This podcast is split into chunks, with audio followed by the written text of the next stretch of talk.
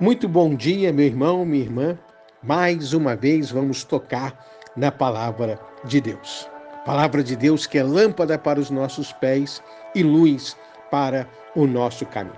E o tema dessa mensagem: precisamos ouvir a voz de Deus. Lá em 1 Coríntios, no capítulo 14, no versículo 10, o apóstolo Paulo fala que nesse mundo existem muitas vozes e hoje em dia, com toda a modernidade, tecnologia, com as redes sociais, essas muitas vozes, através do WhatsApp, YouTube, Facebook, Instagram, enfim, tudo isso que acontece no dia a dia nas redes sociais são vozes que, na maioria das vezes, trazem uma mensagem estranha, uma mensagem maligna, uma mensagem contrária à santidade de Deus, ao evangelho do reino de Deus. Nós precisamos ouvir é a voz de Deus. O próprio Jesus fala em João 10, 27, as minhas ovelhas ouvem a minha voz. E a voz do Senhor como diz o rei Davi no Salmo 29, no versículo 10, a voz do Senhor é poderosa. A voz do Senhor é cheia de majestade. Que essa voz poderosa possa, através dessa pequena mensagem, falar ao teu coração. Em Apocalipse 1,15, a palavra de Deus fala que a voz do Senhor é como o som de muitas águas, águas vivas que jorram do trono da graça de Deus. E nessa mensagem eu quero usar um texto do rei Davi, um homem que, com todas as suas falhas, é mostrado, apresentado para nós como um homem segundo o coração de Deus, porque Davi era direcionado por Deus. Ele tinha experiências de ouvir a voz de Deus. E no capítulo 25 dos Salmos, versículos 12, 13 e 14, a palavra de Deus, através do rei Davi, diz assim: Qual é o homem que teme ao Senhor? Este lhe ensinará o caminho. A sua alma repousará na prosperidade. O segredo do Senhor é para aqueles que o temem, e ele, o Senhor, lhes fará saber a sua aliança.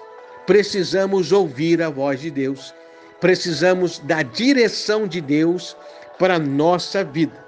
A voz do Senhor é poderosa. Deus quer falar, Deus quer ministrar, Deus quer tocar em nossos corações através de Sua palavra, que é lâmpada para os nossos pés, que é luz para o nosso caminho. E tudo isso começa com o temor do Senhor. Qual é o homem que teme ao Senhor? O sábio Salomão, em Provérbios 1,7, ele fala que o princípio da sabedoria é o temor do Senhor, é o coração quebrantado, é o coração contrito, é aquela reverência que eu preciso ter, que você precisa ter. Somos servos e Ele é o Senhor. E através do temor do Senhor, do quebrantamento, o Senhor vai ensinar o caminho. Qual é o homem que teme ao Senhor? Este lhe ensinará o caminho. Davi também escreve o Salmo 23, apresentando o Senhor como o bom pastor que guia, que mostra o caminho até os pastos verdejantes, as águas tranquilas. Nesse mundo do estresse, do nervosismo, do desespero, da angústia, nós encontramos a paz na doce voz do Senhor que mostra para nós o caminho certo. Aí a nossa alma vai repousar na prosperidade. Qual é o homem que teme ao Senhor? Esse lhe ensinará o caminho e a sua alma repousará na prosperidade. A palavra prosperidade, nas línguas originais do Novo e do Velho Testamento, traz a ideia de uma boa viagem. A viagem da vida, a jornada da vida, quando nós somos direcionados guiados, orientados pelo Senhor, o bom pastor, é uma vida abençoada, é uma vida tranquila. Mas o homem sem Deus vive estressado, nervoso, preocupado. Guiados pelo Senhor, a nossa alma vai repousar na prosperidade. É a quietude da alma, é a paz que excede todo entendimento. Como diz o salmista no salmo tão conhecido, o Salmo 91, aquele que habita no esconderijo do Altíssimo, a sombra do Onipotente descansará. Aí, na paz do Senhor, na quietude da presença do Senhor, o Senhor vai revelar o seu segredo. Olha só, o segredo do Senhor é para aqueles que o temem. Ele lhes fará saber a sua aliança. A nova aliança em Cristo é uma revelação, é a sabedoria de Deus. Todo o mistério de Deus está revelado em Cristo. E Jesus quer revelar isso a nós. Jesus quer trazer a revelação daquilo que Deus é daquilo que Deus quer fazer na minha e na sua vida. Por isso ele fala que não nos deixou sozinhos, mas enviou o Paráclito, o Consolador, o Espírito Santo que vai nos guiar em direção a toda a verdade. Os filhos de Deus são guiados pelo Espírito de Deus, como Paulo fala em Romanos 8,14.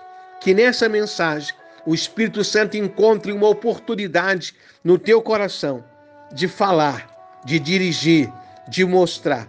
Porque muitas vezes nós temos os nossos planos, os nossos projetos, como Provérbio 16:1 fala: "O homem faz planos, mas a resposta certa, a resposta clara, ela vem do Senhor". Por quê? Porque aqui também em Provérbios 14, no versículo 12, a Bíblia diz que há caminhos que para o homem parece ser bom. A gente acha que vai dar certo, a gente acha que o plano é bom, mas muitas vezes o final é a morte. Há caminhos que para o homem parece ser bom, mas o final dele é a morte. Lá em Atos 16, a Bíblia fala que Paulo queria ir pregar o evangelho na Ásia para os orientais, mas Deus não permitiu. E o Senhor revelou a ele: passa a Macedônia. O evangelho chegou na Macedônia, na Europa e chegou até nós nos dias de hoje. O plano de Deus é melhor o propósito de Deus é maior. Por isso, o Senhor quer falar com você. Entrega o teu caminho a Ele, confia nele e o mais Ele fará. Nós, eu e você, precisamos ouvir a voz do Senhor. No mundo há muitas vozes, mas a voz do Senhor é diferente. A voz do Senhor é como o som de muitas águas. A voz do Senhor é poderosa. A voz do Senhor é cheia de majestade. Troveja o Rei da Glória. Que essa mensagem possa trazer o brado, a glória, a unção, a virtude, o poder de Deus no teu coração. Deus tem um propósito para a sua vida.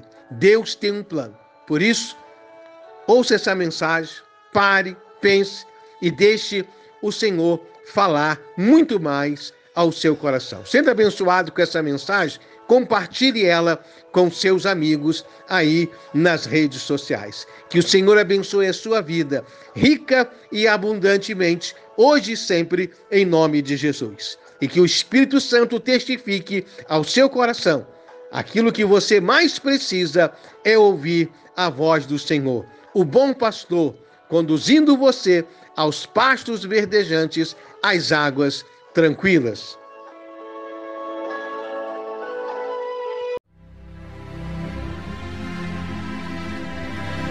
E o tema da nossa mensagem no programa de hoje: apelando ao superior tribunal celestial. Querido ouvinte, nesses últimos dias, a gente percebe que o noticiário dá muita ênfase à ação do Superior Tribunal Federal. Muitas discussões, e como eu não sou advogado, não vou entrar nos detalhes mas existe muitos questionamentos sobre a ação do Superior Tribunal Federal. E muita gente pensa que essa é a última instância, mas na verdade não é. A última instância é o Superior Tribunal Celestial, aonde está o juiz de toda a terra. Como a Bíblia diz lá em Gênesis 18, 25: Não fará justiça o juiz de toda a terra? Porque muitas vezes a justiça humana falha, porque a Bíblia diz que a justiça do homem é como trapo de imundícia. Mas o justo juiz, ele é fiel. E nós devemos apelar sempre ao superior tribunal celestial, aonde Deus é o juiz de toda a terra, o Deus único, o Deus verdadeiro, o Deus eterno, o Deus criador do céu, da terra, do mar e de tudo que nele existe. E também nesse superior tribunal celestial nós temos um advogado que está sentado à destra do juiz de toda a terra e ele intercede por nós. E aqui em Isaías, no capítulo 43, no versículo 25 e 26, tem uma palavra para que você entenda como apelar ao superior tribunal celestial. Eu, eu mesmo, diz o Senhor, sou eu que apago as tuas transgressões por amor de mim, e dos teus pecados não me lembro. Faz-me lembrar. Entremos juntos em juízo. Apresenta as tuas razões para que eu possa te justificar? Eu mesmo, diz o Senhor, eu, eu mesmo apago as tuas transgressões para apelar ao superior tribunal celestial. Eu preciso entender, primeiramente, o perdão de Deus é Ele que apaga todas as minhas transgressões, como está escrito em Apocalipse 1, no versículo 5. O sangue de Jesus me purifica de todo pecado. Por isso, Paulo diz em Romanos 8:1: acusação nenhuma há para nós que estamos em Cristo Jesus. Deus, em Cristo, traz o perdão por isso que um dos nomes redentores do Senhor, como está lá em Jeremias 23, 6, é Jeová Tissidekinu. O Senhor é a nossa justiça, porque ele riscou o escrito que era contrário a nós. Colossenses 2,14. Aquilo que estava registrado dos nossos pecados, das nossas falhas, dos nossos erros, tudo isso foi riscado eu, eu mesmo, apago as tuas transgressões, por amor de mim e dos teus pecados, não me lembro mais.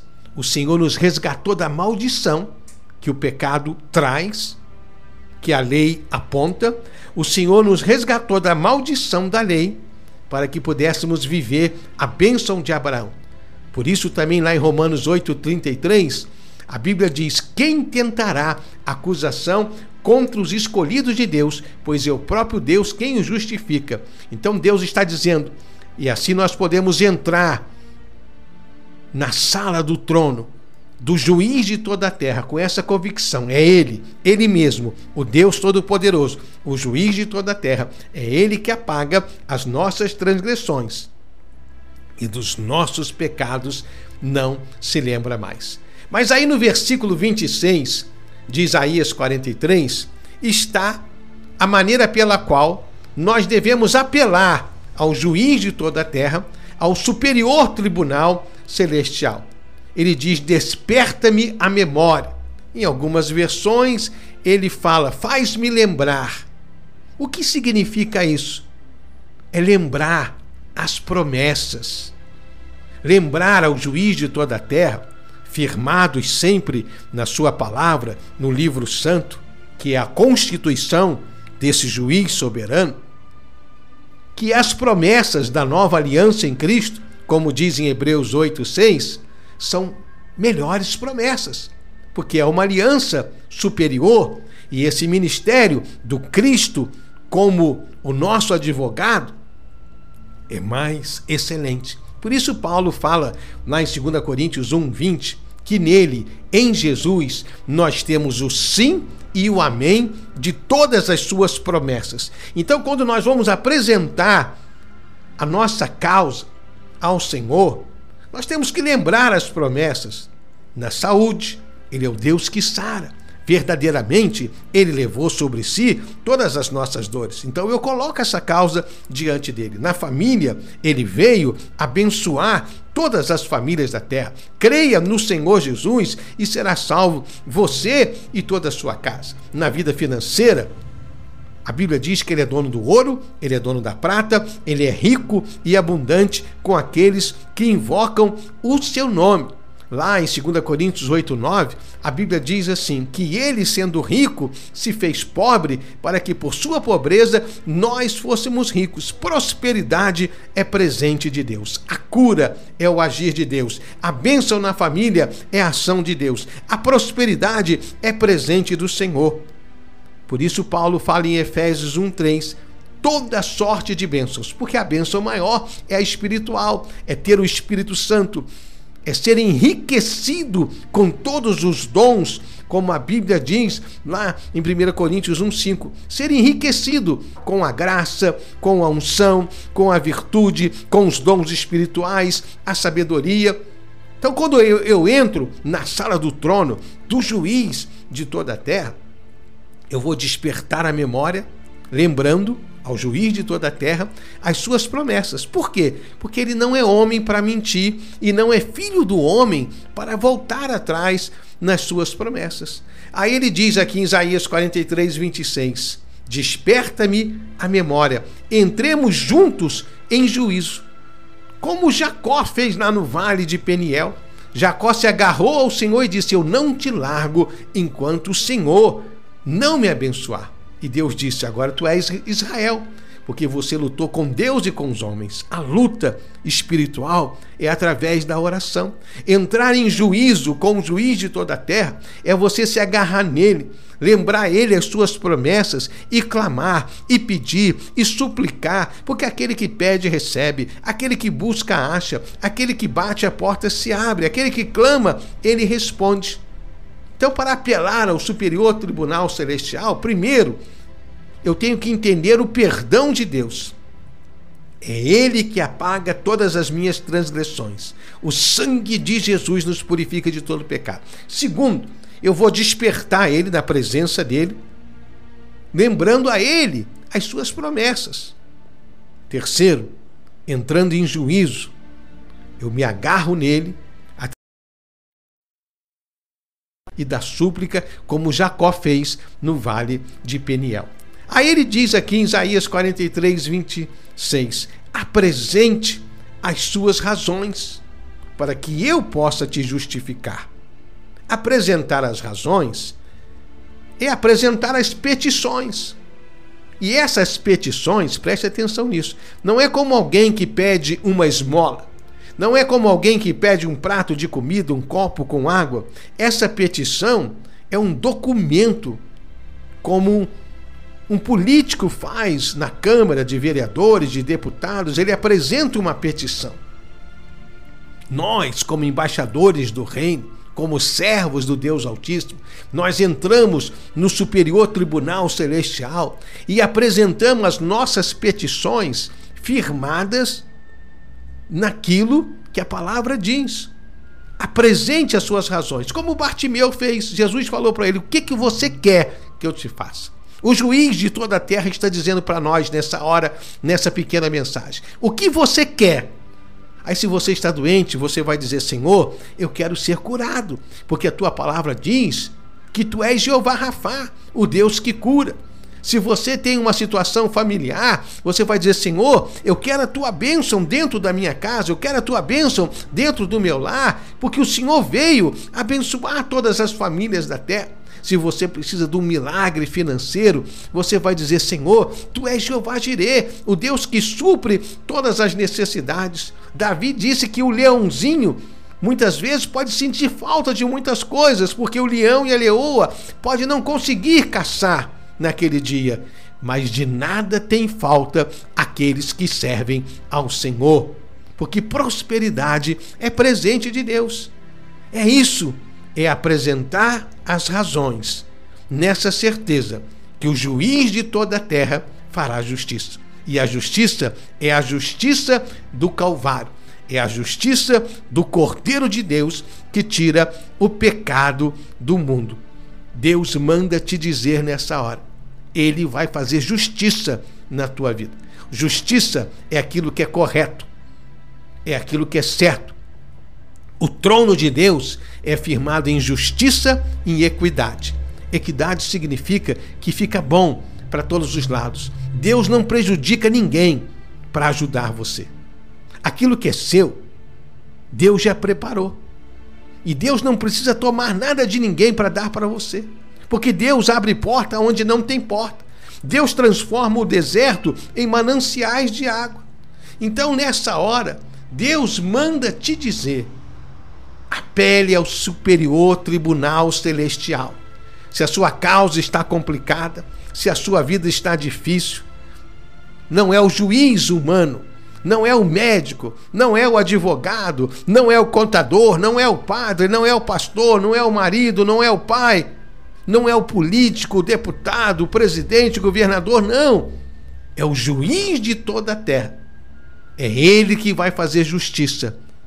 Como diz aquela parábola de Lucas 18, daquela viúva que ia na casa do juiz e falava para o juiz: ah, faz-me justiça contra o meu adversário. O adversário aí, preste atenção, não são pessoas. A nossa guerra não é contra a carne nem contra o sangue. O adversário aí, os principados e as potestades, o inimigo de nossas almas, é ele que veio matar, roubar e destruir. Mas o Senhor faz justiça, a justiça do Calvário. E ela falava: faz-me justiça, faz-me justiça. Ela entrava em juízo meu irmão, minha irmã, feche a porta do teu quarto e apele ao superior tribunal celestial, na certeza do perdão de Deus em Cristo, na certeza que você pode conversar com esse juiz e despertar a sua memória, lembrar a ele as promessas dele na sua palavra, no seu livro santo. Aí você se agarra nisso e apresenta as suas razões, porque com certeza como Deus disse para Abraão, lá em Gênesis 18 e 25: Não fará justiça o juiz de toda a terra, a justiça está em Jesus. Jeová Tissidekinu, o Senhor é a nossa justiça. E ele vai então através do seu amor, do seu perdão e da sua graça, nos conceder a bênção, a vitória, o milagre, segundo as promessas de Sua palavra. Porque nele, em Cristo, nós temos o sim e o amém de todas as promessas. Pare e pense e muito mais. O Senhor vai falar ao seu coração. Apresente a sua causa ao juiz de toda a terra. Apele ao superior tribunal celestial.